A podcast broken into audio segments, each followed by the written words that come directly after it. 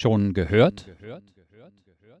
Als ich am Grenzübergang Heinrich-Heine-Straße eintraf, meldete mir ein Zivilist, vermutlich einer von Mielkes Mannen, Genosse Schabowski, seit kurzem lassen die Grenzer die Leute passieren.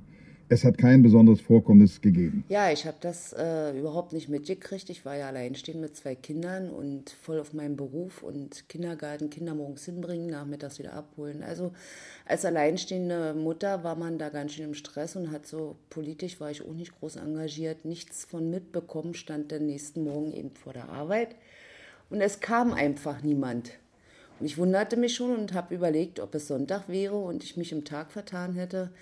Aber so war es nicht, denn nach einer Dreiviertelstunde, Stunde ungefähr kam meine Chefin und fragte mich, was ich hier wollte. Sag ich, arbeiten? Äh, ich wundere mich schon, habt ihr alle verschlafen? Nee, sagt sie, äh, dann geh mal schön nach Hause und hol deine Kinder wieder ab. Die Mauer ist auf. Äh, ich versuchte dann in die Nähe von der Oberbaumbrücke zu kommen, weil das für mich das nächste Ziel gewesen wäre, über die Grenze zu kommen. Aber schon von der Warschauer Brücke aus, von der S-Bahn aus, war zu sehen, dass da überhaupt nichts zu machen war. Es war so furchterlich voll, dass es noch vier Wochen später nicht die Möglichkeit gab, für mich mit zwei kleinen Kindern zu versuchen, über die Grenze zu kommen. Mein Bruder wohnte ja schon drüben und ich wollte unbedingt zu ihm. Nach dem dritten Anlauf habe ich gesagt, es, wir fahren nach Hause, es geht nicht. Weil es furchterlich voll war. So viele Menschenmassen strömten dort rüber. Und es war ja eine Einengung in der Oberbaumbrücke über die Brücke. Es standen ja Polizisten von der Armee und Polizei und alles so eine Wachleute auf der Brücke mit Megafon und riefen zu ihr durch, bitte nicht so viel Menschen auf der Brücke und versuchten es abzusperren, was nicht machbar war. Und ungefähr sechs Wochen danach wir hatten dann schon telefoniert, mein Bruder und ich. Und fünf oder sechs Wochen danach haben wir uns das erste Mal gesehen. Wo ich meinem Bruder das erste Mal wieder gegenüberstand, die Knie zitterten, die Ellbogen zitterten, die Freude war groß, die Tränen liefen. Aber es waren diesmal Freudentränen, nicht so wie vor der Wende, wo, wo die Grenze noch zu war. Du musst zurück nach Ostberlin, die haben ja deine Kinder äh, und du kannst da nicht bleiben. Wer weiß, wann du deinen Bruder wieder siehst. Das war jetzt ganz anders. Das war Freude, war das. Das tat nicht so auf dem Brustkorb weh.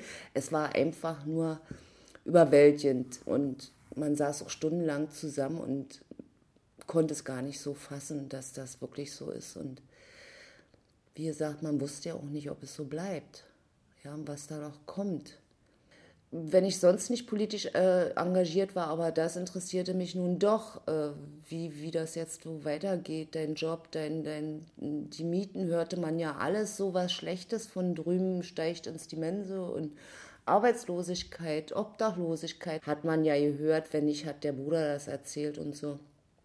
Der Alltag ging für mich wieder los, eigentlich den nächsten Tag gleich, nachdem die Grenzen geöffnet hatten, weil es ging ja weiter ja, ich musste ja nächsten Tag wieder arbeiten, hatte ja bloß den Tag, wurde ich nach Hause geschickt, weil, ja.